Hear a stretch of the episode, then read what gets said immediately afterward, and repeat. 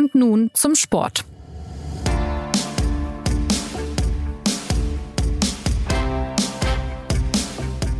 Herzlich willkommen zur neuen Folge des SZ Sport Podcasts. Beim FC Bayern herrschte in den vergangenen Tagen große Unruhe. An der Säbener Straße wurde Julian Nagelsmann als Trainer entlassen und Thomas Tuchel als neuer Trainer eingestellt. Am Wochenende hatte der in der Bundesliga bestens bekannte Coach sein erstes Spiel mit den Münchnern das Spitzenduell gegen einen seiner Ex-Clubs Borussia Dortmund direkt ein 4 2 Sieg. Und auch wenn er nicht gesichtet wurde, war Julian Nagelsmann irgendwie immer noch da und lieferte jede Menge Gesprächsstoff. Über den Start, über den Einstand von Thomas Tuchel beim FC Bayern und die jüngsten Entwicklungen rund um diesen Club wird es in dieser Folge von nun zum Sport gehen. Aber auch darüber, was dieses 4 zu 2 nun für die Bundesliga heißt und was vom FC Bayern mit Thomas Tuchel zu erwarten ist. Mein Name ist Anna Dreher und die Fragen beantworten heute Christoph Kneer und Philipp Schneider. Hallo. Hallo. Hallo. Wie lief er denn nun für Thomas Tuchel, der Start beim FC Bayern, abgesehen davon, dass er gegen einen seiner Ex-Clubs 4 zu 2 gewonnen hat, Christoph? Naja, er lief gut, der Start, ähm, wie man an der Tabelle erkennen kann. Aber wenn man also jetzt versucht zu erklären, warum der Start gut lief, dann müssten wir als anerkannte Fußballexperten uns nicht mal genieren, wenn wir das nur ein bisschen erklären können, weil selbst der Trainer Tuchel hat ja hinterher gesagt, es sei eigentlich ganz schwer zu analysieren, das Spiel. Und wenn das so ein Trainer sagt, dann ist es keine Schande, wenn es für uns auch schwer ist. Denn es war ja tatsächlich ein bisschen kurios in der, in der, in der ersten Halbzeit. Die, die Dortmunder haben eigentlich hervorragend angefangen und man hat das, was man einen Trainereffekt so nennt, eigentlich gar nicht gesehen. Aber es gab dann den Gregor Kobel-Effekt, also den, den Fehler des Dortmunder Torwarts. Und in diesem Moment hat sich eigentlich das Spiel auf die Seite der Bayern gedreht. Wo da jetzt Henne und wo Ei ist, was jetzt warum kam, weiß man nicht.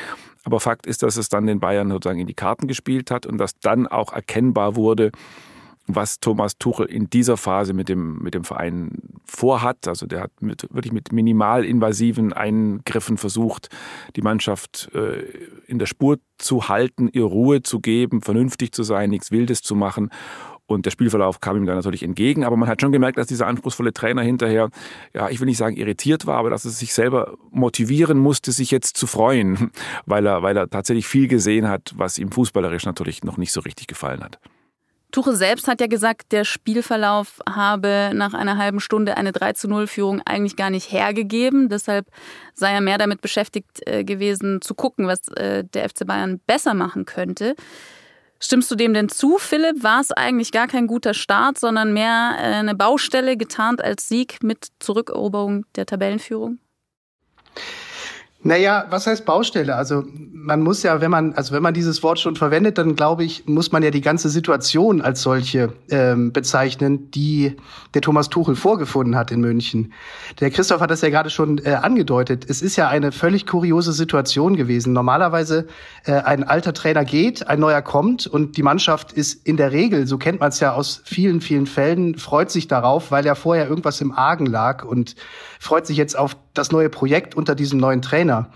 Aber wenn man die Spieler nach dem Spiel, wenn man denen zugehört hat, äh, also der Thomas Müller hat das, hat sich in die Richtung geäußert, der Leon Goretzka hat sich in die Richtung geäußert, auch der Jan, der Jan Sommer hat äh, ganz klar gesagt, es sei halt eine völlig schwierige Situation gewesen, weil im Prinzip der Verein mit diesem Rauswurf des Trainers Nagelsmann wo man gar nicht, wo man bis heute gar nicht so genau weiß, ob das jetzt wirklich so notwendig war, dass der gehen musste, ähm, haben die natürlich einen enormen Druck der Mannschaft aufgehalst. Also die mussten sozusagen, der Thomas Müller hat gesagt, das hat er heute nochmal geschrieben, ähm, der hätte genau gewusst, was für Gewitterwolken aufziehen würden, wenn sie dieses Spiel gegen Dortmund verloren hätten, weil dann wäre wirklich, dann wären ja, ja, dann wäre der Verein ja in seinen Grundfesten erschüttert worden, weil dann im Prinzip auch irgendwann natürlich das Management viel stärker kritisiert worden wäre und in den Fokus gerückt wäre. Also hätte Tuchel das nicht geschafft, Dortmund zu besiegen, ja, wäre das Rumoren, glaube ich, deutlich spürbar. Und in Anbetracht dessen, dass die Situation so schwierig war, ähm, hat es Tuchel, glaube ich, wirklich optimal gelöst. Auch wie Christoph gesagt hat, eben mit kleinen Eingriffen nur in die Statik. Also er hat umgestellt auf, auf eine Viererkette,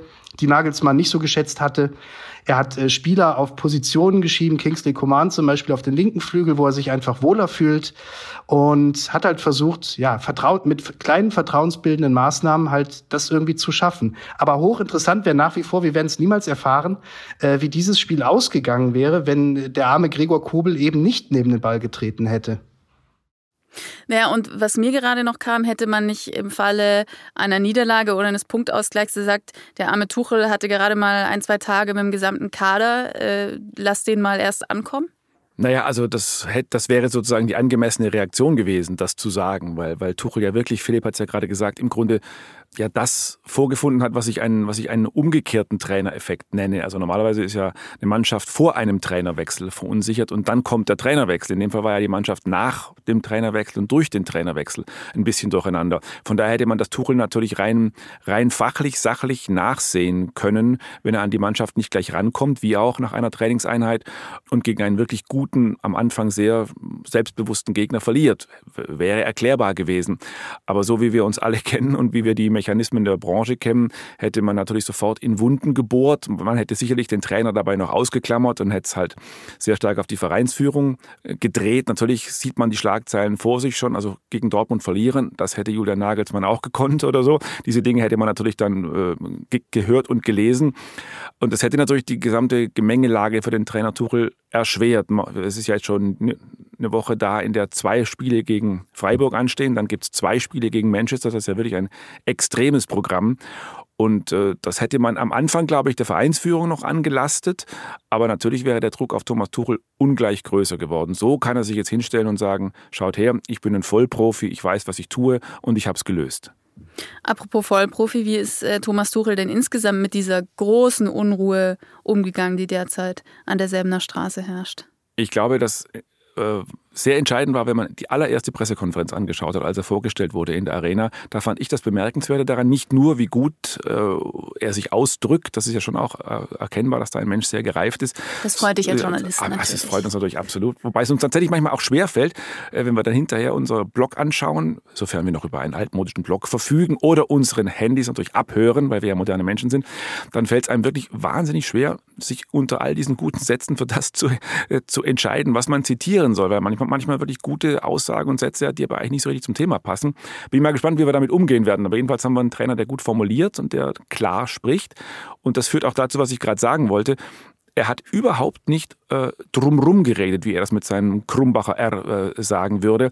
Er hat quasi ungefragt gesagt, wie schwer die Situation für ihn sei, dass da Risiken drin stecken, dass in der Mannschaft auch welche irritiert seien durch den Trainerwechsel und dass man da quasi auch einfach verlieren kann. Und ich glaube, das ist das in Anführungszeichen Erfolgsgeheimnis dass er sich vom ersten Moment an bewusst war, dass das Ding auch schiefgehen kann, dass er das in seinem Kopf quasi schon drin hatte und ähm, dass er das auch öffentlich sagt, dass alle Leute wissen, da ist einer, der weiß, was er tut und das war dann, glaube ich, auch an der Aufstellung und an, an, an, seinem Coaching zu sehen. Da ist ein Mann, der weiß, was er tut und vor allem auch einer, ein Trainer, der ganz genau weiß, was er nicht tut, nämlich nicht zu viel.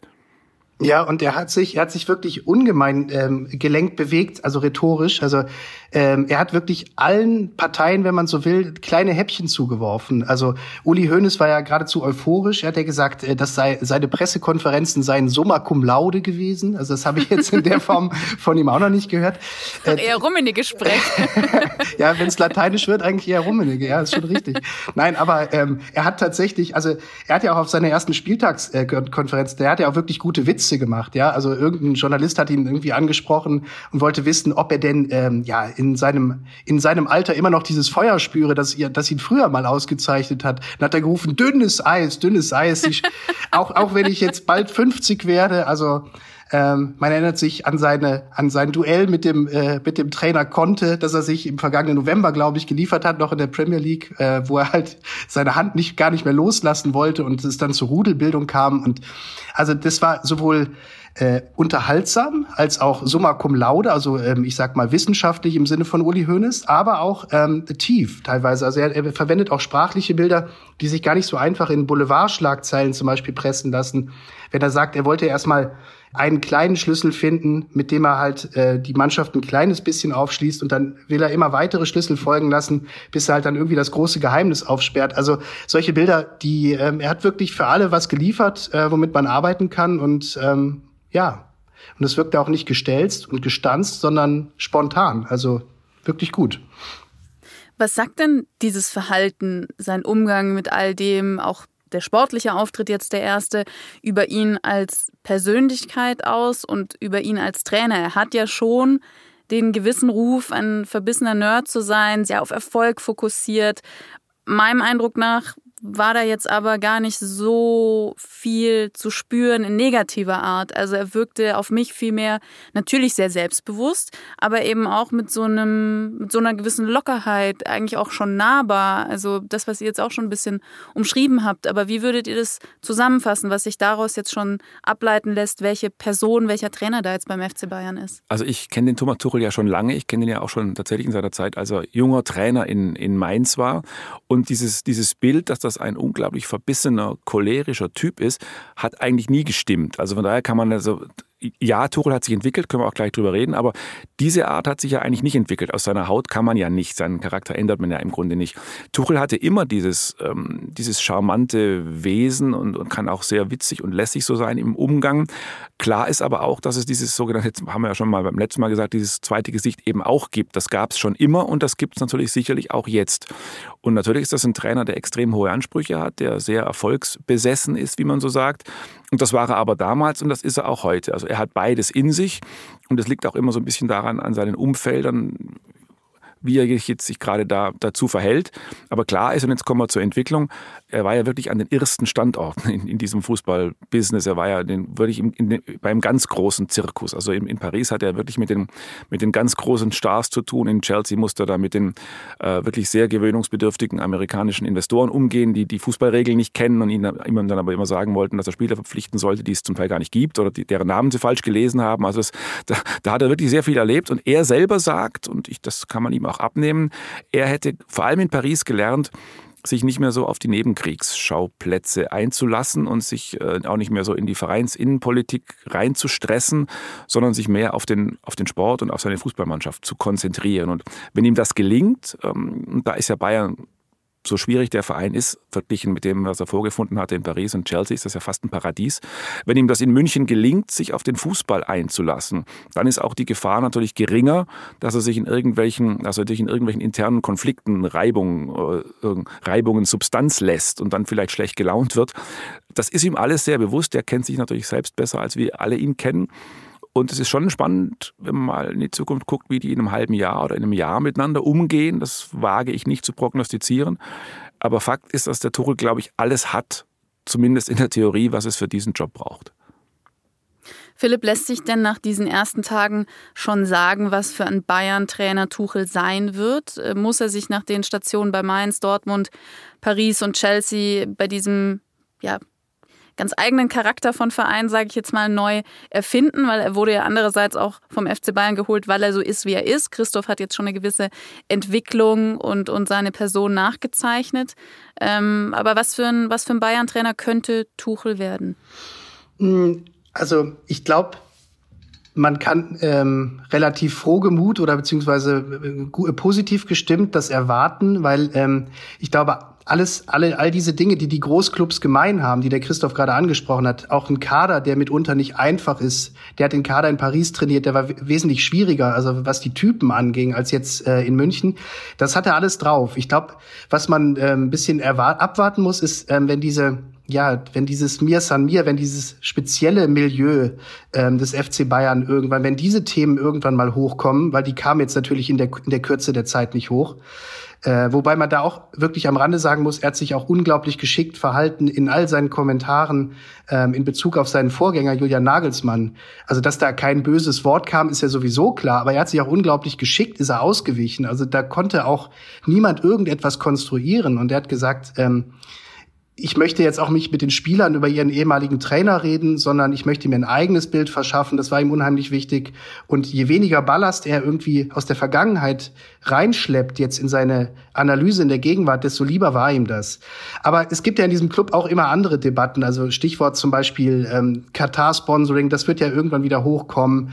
Mhm. Ähm, und da hat sich ja sein Vorgänger Julian Nagelsmann eigentlich auch immer sehr, ich sag mal, geschickt in dem Sinne bewegt, dass er zumindest sehr eloquent war. Ähm, er hat natürlich auch immer sehr schnell ähm, Dinge rausgehauen. Das ist, glaube ich, nicht so sehr Thomas Tuchels Art. Also ähm, mir fällt es gerade schwer, irgendeinen Fallstrick zu sehen, über den Thomas Tuchel jetzt stolpern könnte. Aber es wird mit Sicherheit irgendwelche Gefahren lauern da immer. Und sei es dann irgendwann im Binnenverhältnis was ich mir jetzt auch gar nicht so gut vorstellen kann, wie das langfristig funktioniert, auch ähm, also dass die Harmonie zwischen Thomas Tuchel und Oliver Kahn und Hassan Salihamidzic, äh, das muss man halt abwarten, wie sich das entwickelt. Aber da sind ja auch schon andere Trainer, Hansi Flick zum Beispiel, ist da ja irgendwann an Grenzen gestoßen. Ja, aber wie gesagt, ich will da keine Prognose abgeben. Ich sag bloß, da kommen noch irgendwelche Themen und dann wird's halt spannend, äh, wie Thomas Tuchel damit umgeht.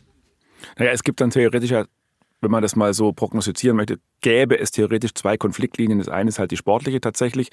Also was passiert, wenn sich zum ersten Mal Unstimmigkeiten ergeben bei möglichen Transfers? Also wenn Tuchel einen Spieler haben möchte, den er nicht kriegt, oder sie wollen ihm einen Spieler kaufen, den er nicht mag. So diese ganz banalen Alltagsdinge, die es in jedem Verein gibt.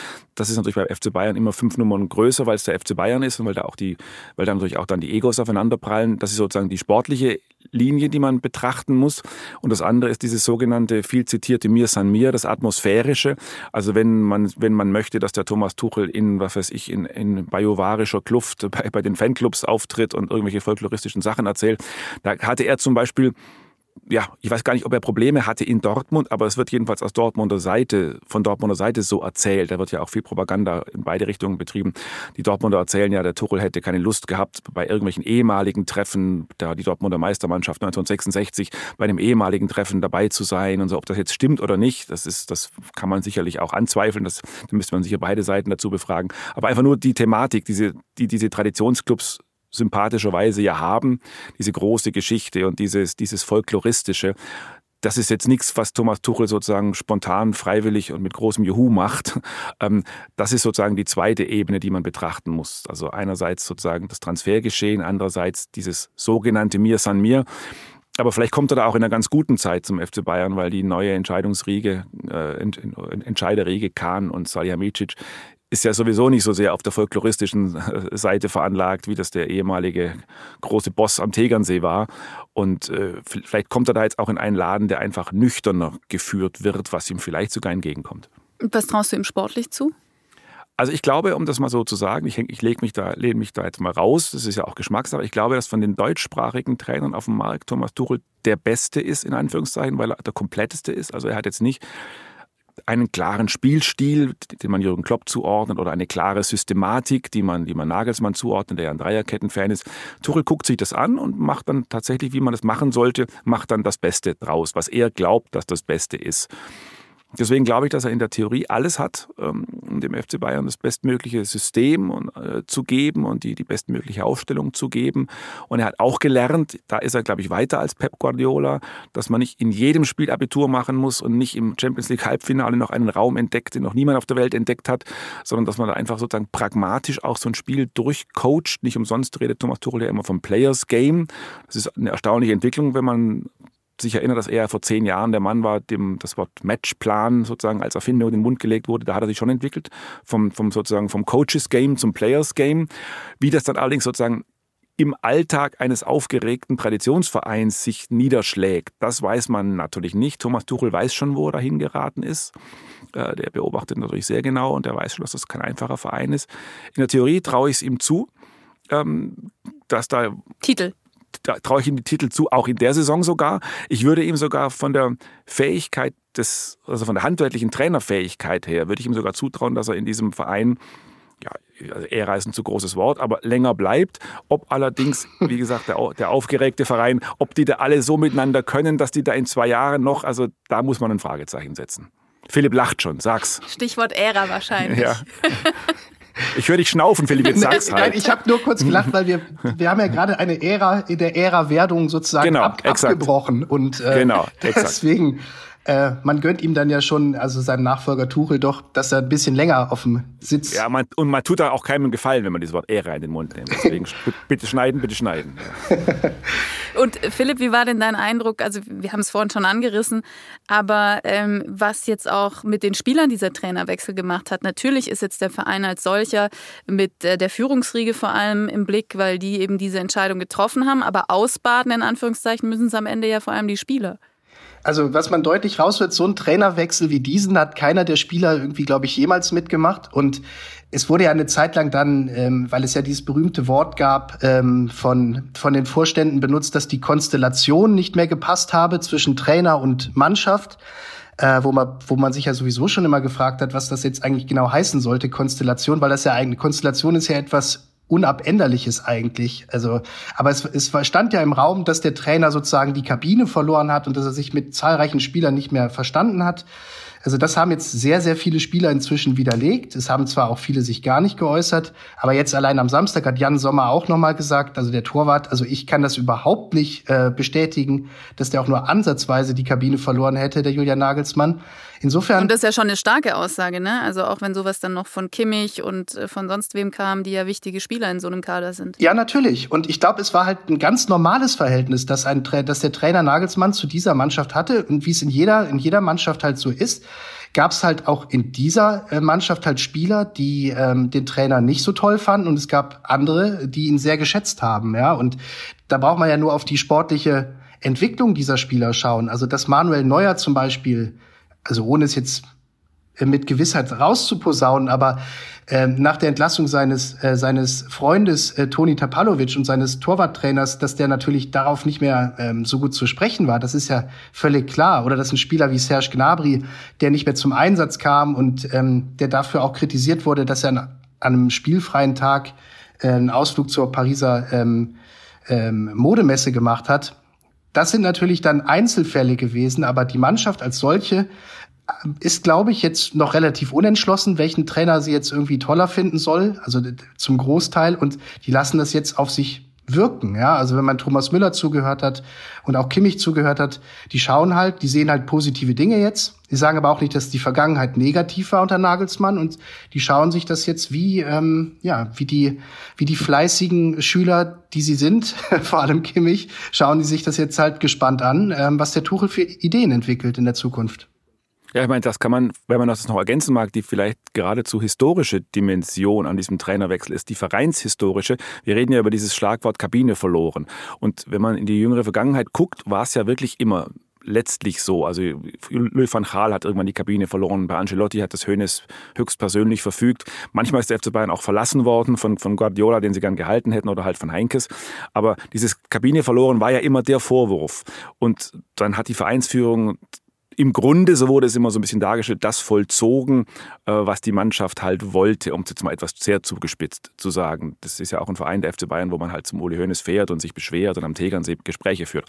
So, und jetzt ist es, glaube ich, zum ersten Mal seit wirklich langem eine, eine, eine diese Trainerentlassung hat mit der Mannschaft nicht viel zu tun. Das ist jetzt eine ganz klare, kühle Managemententscheidung, wie bei anderen Unternehmen in anderen Branchen. Natürlich gab es Unzufriedenheiten, hat Philipp hat's ja gesagt, aber äh, das war jetzt keine Entscheidung, die aus der Mannschaft kommt und auch nicht die atmosphärisch so ein bisschen rauswabert aus der Mannschaft, sondern das war eine Managemententscheidung. Die haben da oben das Zeitfenster für gesehen, äh, für, für gekommen äh, gesehen, haben gesagt, so jetzt ist gerade der Tuchel auf dem Markt, jetzt schlagen wir zu. Und das ist auch, glaube ich, das, was bei den Spielern ja, für Verwunderung gesorgt hat. Thomas Müller hat ja selber in einem Fernsehinterview am Wochenende gesagt, äh, dass sie das nicht richtig kommen gesehen haben. Das ist ja schon eine Aussage, dass die Mannschaft davon selbst überrascht worden ist. Wenn wir jetzt noch äh, weiter in die Zukunft spulen, kann es ja auch sein, dass in ein paar Wochen und Monaten ein, zwei oder drei Titel in der, in der Vitrine stehen. Dann redet man natürlich auch wieder völlig anders äh, darüber, weil der Plan ja dann äh, womöglich aufgegangen ist. Aber wenn wir jetzt schon beim Ex sind, bei Julian Nagelsmann, der war, war ja äh, schon noch großes Thema, vor allem weil eben die Umstände dieser Trennung noch aufzuarbeiten sind. Ähm, da schweben ja diversen, diverse Varianten im Raum, wie das denn genau ablief. Nagelsmann hat als erstes via Medien darüber erfahren, dass er nicht mehr Trainer des FC Bayern ist. Oliver Kahn hat sich jetzt damit gerechtfertigt, dass er niemandem am Telefon sagt, dass wir uns von ihm trennen wollen. Zitat Ende. Äh, Salihamidzic hat sich daran erinnert, dass er mehrmals versucht hat, Nagelsmann telefonisch zu erreichen, um ihm das aus persönlich mitzuteilen. Da ist schon mal der erste Dissens. Und dann wiederum hat das Management von Nagelsmann live via Sky wissen lassen, dass es gar keinen Kontaktversuch der Bayern gegeben habe. Äh, also um das auch zu zitieren, das Management von Julian Nagelsmann hat selbst nach diversen Gerüchten in den Medien bei Hassan Salihamidzic angerufen. Wer ist denn nun näher an der Wahrheit dran und was zeigt dieses Chaos? Also erstmal muss man sagen, in einem anständigen Fernsehkrimi würde jetzt der Kriminaltechniker wahrscheinlich beim Provider anrufen äh, und sich die Handyprotokolle äh, zeigen lassen und da würden dann die Kommissare sofort sehen, aha, der hat nicht angerufen oder aha, der hat doch angerufen. Leider ist der Kommissar Matthäus aber nicht berechtigt, bei irgendwelchen Providern Informationen einzuholen. Das macht es ein bisschen schwierig. Aber tatsächlich ist das, was Philipp ja immer sagt und auch schreibt, im Grunde ist es natürlich ein Klein-Klein, über das man eigentlich schmunzeln könnte. Aber Fakt ist natürlich, dass es schon auch für eine gewisse ja, Unternehmenskultur steht. Wie, wie macht man was? Und wenn man, wenn es tatsächlich wenn wir uns aufs Klein-Klein mal eine Sekunde einlassen und sagen, wer hat jetzt an diesem Donnerstagabend wen informiert und wer hat es bei wem versucht, dann kann ja wirklich im Grunde nur eine Partei recht haben. Also manchmal ist es ja ein bisschen Interpretationssache, du, ich habe es dir doch gesagt, ja, ich habe nicht richtig zugehört oder so, aber da kann ja nur einer recht haben. Also entweder hat Salihamidzic dort, wie er sagt, mehrmals es versucht, oder er hat es dort, wie die Dagelsmann-Partei sagt, nicht versucht. Da kann ja nur eine Wahrheit wahr sein. Das ist aber im Moment für uns nicht aufzuklären. Äh, grundsätzlich würde ich sagen, man muss durch den Bayern eines, glaube ich, zugute halten. Also wir haben auch alle kritisiert, und das sollten wir auch tun dürfen, dass diese Trainerentlassung irgendwie nicht einleuchtend kommuniziert war mit den immer gleichen Sätzen von der Konstellation und so und mit, dem, so mit einer, mit einem relativ kühlen Wind. Eines ist aber auch klar, natürlich können die Bayern auch nicht alles sagen. Man kann natürlich in der Öffentlichkeit nicht alles sagen. Und ich glaube, das, was Sie, was Sie Johann Nagelsmann so ein bisschen vorwerfen, ähm, ja, eine, eine etwas, ich will es nicht unseriös, unreife nennen, aber eine etwas nicht Bayern-like Führung der Mannschaftskabine und eine gelegentliche Überforderung, das kann man natürlich nicht sagen, ohne jemanden öffentlich zu kompromittieren. Das ist vielleicht auch ein bisschen Geschmackssache, ob das jetzt nun wirklich so war. Deswegen mussten sie halt so ein paar Floskeln äh, greifen und äh, müssen jetzt aber auch damit leben, dass die Leute, selbst die eigenen Leute in der Kabine, das nicht richtig verstehen. Und daraus äh, ist, glaube ich, das ganze Tohu Wabohu entstanden.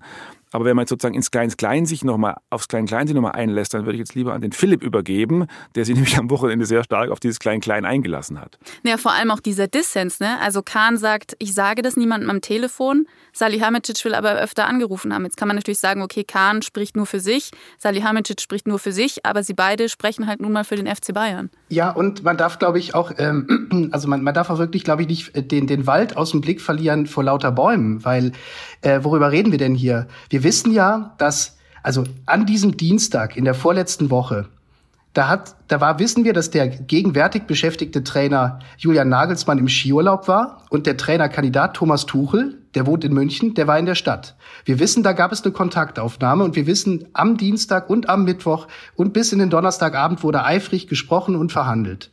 Und ähm, ich glaube, also weil es dann immer hieß, äh, Salih Hamidzic hat, hat so schön gesagt, hat er gesagt, das wurde dann rausgeleakt. Also die Information, die poppte ja zuerst bei dem italienischen Transferexperten Fabrizio Romano auf.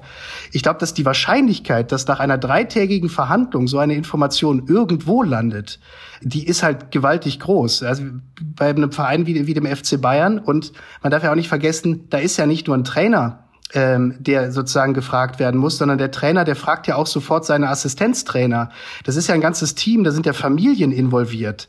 Und es wurde halt drei Tage lang geredet und dann hoppla die hopp oder dann waren plötzlich auf einmal alle ganz überrascht, dass am Donnerstagabend gegen 21 Uhr dann halt diese Information auf Twitter erscheint. Ähm, und ich finde, man kann sich nicht einfach damit rausreden und sagen, da können wir jetzt nichts dafür, dass der arme Julian Nagelsmann diese Information auf Twitter erfahren hat und dann später in der Bildzeitung auch direkt mit Schlagzeile ähm, gelesen hat, sondern nur mal naiv in den Raum gefragt, ja. Also Oliver Kahn hat gesagt, man kann halt den alten Trainer halt erst über seine Entlassung informieren, wenn die Tinte trocken ist, so sinngemäß. Andererseits, ja. andererseits, wie groß wäre denn das Risiko gewesen? Die wussten ja schon am Dienstag, eigentlich Tuchel hat total Bock auf den Job, man ist sich, man war sich schon ziemlich, ziemlich einig. Und dann verging ja auch noch der ganze Mittwoch. Und dann, dann zeichnete sich immer mehr ab, dass sie sich unglaublich einig sind. Und auch wenn Tuchel zuerst dachte, er wird jetzt angefragt für den kommenden Sommer und dann erst nach und nach begriff, ach, die wollen mich jetzt wirklich sofort haben, ähm, ist das doch ein Prozess, wo man irgendwann sagen kann, jetzt sind wir doch zu 98 Prozent im Ziel. Und jetzt schauen wir doch mal, dass irgendwie, der, dass der Trainer Nagelsmann diese Information irgendwie erhält. Und selbst dann, wenn man nicht am Telefon Schluss machen möchte, da hat ja Lothar Matthäus einen wunderbaren Punkt gehabt, wie ich finde, in seiner, in seiner wütenden Rede. Äh, warum fährt man denn da nicht wirklich dahin? Also, die hätten sich, es wäre ja immer noch Zeit gewesen, sich am Donnerstagmorgen ins Auto zu setzen und ins Zillertal zu fahren ähm, wie, wie Lothar Matthäus so schön gesagt hat, es ist nur eine Tagesreise. Und dann hätte man ihn ja wirklich informieren können. Also es ist natürlich ist, dieser ganze Vorgang zeigt halt einfach nur, dass das nicht die allerhöchste Priorität hatte in dem Moment. Und ich glaube, das können wirklich auch Kahn und Salihamidzic nicht behaupten, dass das die oberste Priorität hatte, sondern die oberste Priorität war, Tuchel, den man im Netz hatte, wirklich an Land zu ziehen. Ähm, und das andere, ja, das ist dann halt so ein bisschen vernachlässigt worden. Ja, und vielleicht bei allen Strategieerwägungen, die wir jetzt hier vor und runter ähm, gegeneinander abwägen, darf man ja auch nicht vergessen, man hat es am Ende mit Menschen zu tun. Ne? Und das ist jetzt eine reine Spekulation natürlich, das, das sage ich ausdrücklich dazu, aber vielleicht sind dann die, sagen dann die einen, naja gut, also wenn der jetzt in den Skiurlaub fährt und nicht da ist, dann muss er jetzt auch damit leben, dass wir jetzt hier ohne ihn sprechen und so. Also da ist natürlich auch von der einen Seite Trotz, von der anderen Seite Trotz, von der einen Seite, dann müssen wir jetzt vielleicht nicht. Also einfach diese ganz normalen menschlichen Reaktionen, die kommen da sicher auch dazu. Und hinterher, wenn man dann sozusagen inquisitorisch statt zu einem Ablauf befragt wird, äh, fällt es einem dann schwer, das so zu sagen. Aber ich bin mir sicher, dass da so Vibrations mit dabei sind, die das Ganze jetzt so ungelenk erscheinen lassen. Was ja aber dann wiederum auch nicht zu dem Bild passt, das eigentlich immer kommuniziert wurde oder wie auch Salihamidzic beim Doppelpass saß und meinte, eigentlich schätzt der Nagelsmann total und menschlich hätte, hätte das total harmoniert und so. Also genau das ist ja der Punkt. Wenn du jemanden menschlich schätzt und eigentlich auch, wenn du ihn nicht schätzt, solltest du ja auf Augenhöhe und fair so eine Entscheidung kommunizieren, die ja massiv diverse Personen betrifft. Ja, ja, das ist dann natürlich am Ende auch Wording. Das heißt dann, wir haben uns, wir trennen uns im Guten und so.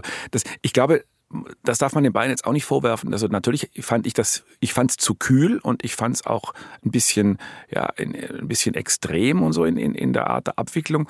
Aber sie haben ihre Gründe gehabt und was ich tatsächlich ja auch verstehe, was den Bayern halt ähm, ja ein bisschen sauer aufgestoßen ist. Inzwischen hat es Uli Hoeneß ja auch sogar öffentlich gesagt die Bayern hat halt gestört, dass Julian Nagelsmann nach diesem 1 zu 2 in Leverkusen, da war ja wirklich Krisenstimmung in Bayern. Ich glaube, was, nach allem, was wir jetzt wissen, war da auch größere Krisenstimmung, als man das so im ersten Moment äh, mitbekommen hat. Dass der junge Cheftrainer dann nach dieser Niederlage, in dieser Stimmungslage, vor einem Dortmund-Spiel, vor zwei Manchester-Spielen, dem Leroy Sané freigibt, damit er nach Manchester äh, zu seiner Familie fahren kann und dann selbst ganz schnell in den Skiurlaub ausbüchst, also der Cheftrainer. Während zum Beispiel Thomas Müller noch äh, äh an derselben Straße übt. Also da geht es gar nicht darum, dass der Thomas Müller vom Nagelsmann angeleitet werden muss. Das kann auch ein, ein Co-Trainer machen. Aber manchmal geht es in solchen folkloristischen Gebilden halt auch ein bisschen um Signale. Und wenn dann der Trainer sagt, ich bin jetzt übrigens nicht da und dann malen wir uns mal aus, dass er vielleicht nicht immer aufs Handy guckt auf der Piste, dann bin ich bei dem, was ich vorhin sagte, dann kommen diese Reaktionen, dann versuchen die Bayern ihn zu erreichen, dann erreichen sie ihn nicht, dann hört es der eine vom anderen, dann wird der grummelig und dann fängt der an jetzt auf, auf stur zu gehen und so verdichtet sich dann eine Situation, die sich jetzt so extrem ungelenk darstellt. Und das müssen sich dann die Bayern schon sagen lassen. Auf der anderen Seite, Christoph, äh, wenn es immer heißt, äh, wenn Uli Hoeneß jetzt sagt, der Julian Nagelsmann hätte nicht in diesen Skiurlaub fahren dürfen, so nach dem Motto, jetzt ist er ja dann selbst schuld, wenn er entlassen worden ist. Äh, ich bin mir sicher, hätte der Julian Nagelsmann das kommen sehen, dass überhaupt die Möglichkeit besteht, dass er entlassen wird, dann wäre er auch wirklich nicht in diesen Skiurlaub Stimmt, gefahren. Das ja. ist ja der Umkehrschluss. Ne?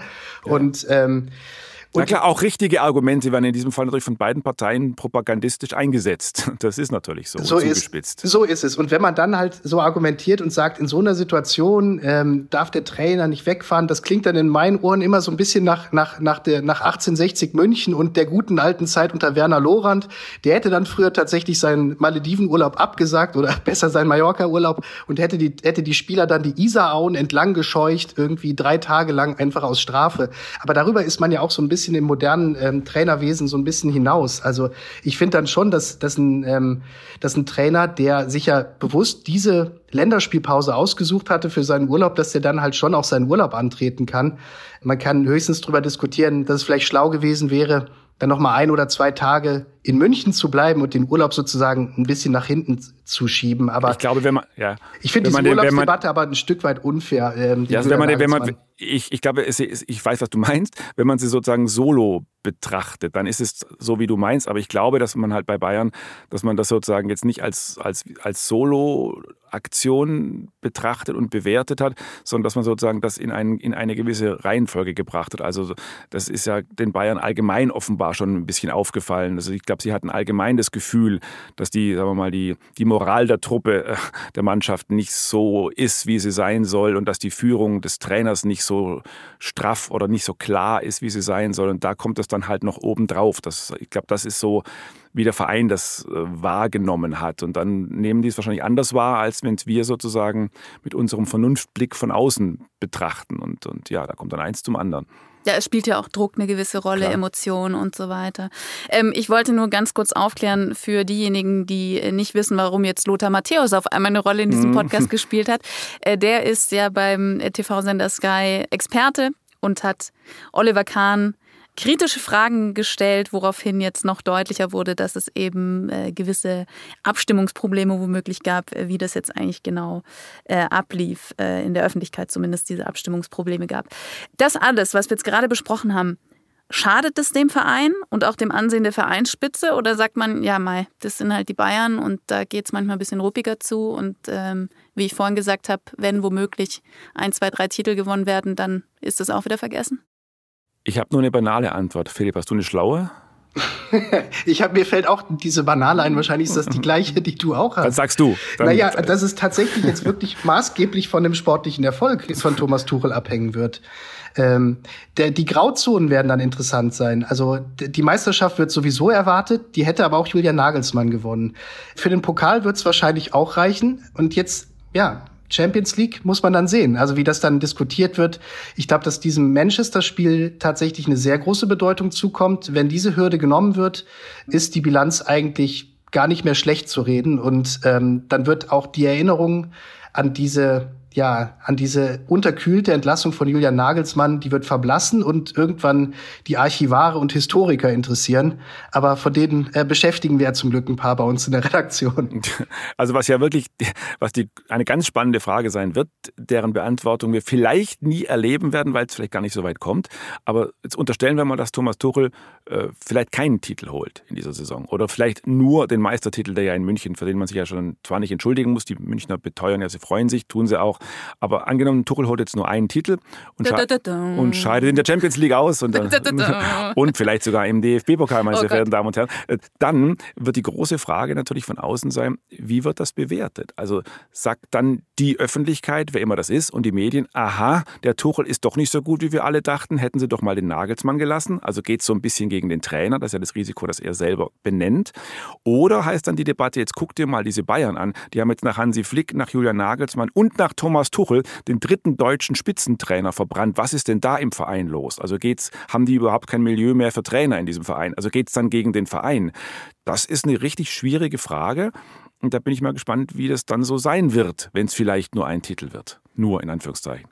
Diese Frage werden wir sicherlich in einer der nächsten Folgen unseres Podcasts beantworten. Ich hatte eigentlich noch die Frage auf dem Zettel, was das jetzt für die Bundesliga bedeutet, dass äh, der FC Bayern mit Thomas Tuchel wieder an der Spitze steht und ich Borussia Dortmund. Ja. Gut, dann hast du die jetzt auch hiermit beantwortet. Wunderbar, genau. Also wahrscheinlich war es das tatsächlich jetzt mit der Meisterschaft. Wir werden sehen. Im DFB-Pokal auf jeden Fall wissen wir schon eine erste Antwort in Bälde, denn am Dienstagabend steht das Viertelfinale gegen den SC Freiburg an, der dann auch am Ostersamstag Gegner der Bayern in der Bundesliga ist. Und äh, die passende Podcast-Folge dazu gibt es dann wieder kommenden Montag. Vielleicht geht es um den FC Bayern, vielleicht aber auch nicht. In jedem Fall freuen wir uns, wenn Sie wieder mit dabei sind. Diese Folge produziert hat Benjamin Markthaler. Ich wünsche Ihnen noch eine schöne Woche. Machen Sie es gut.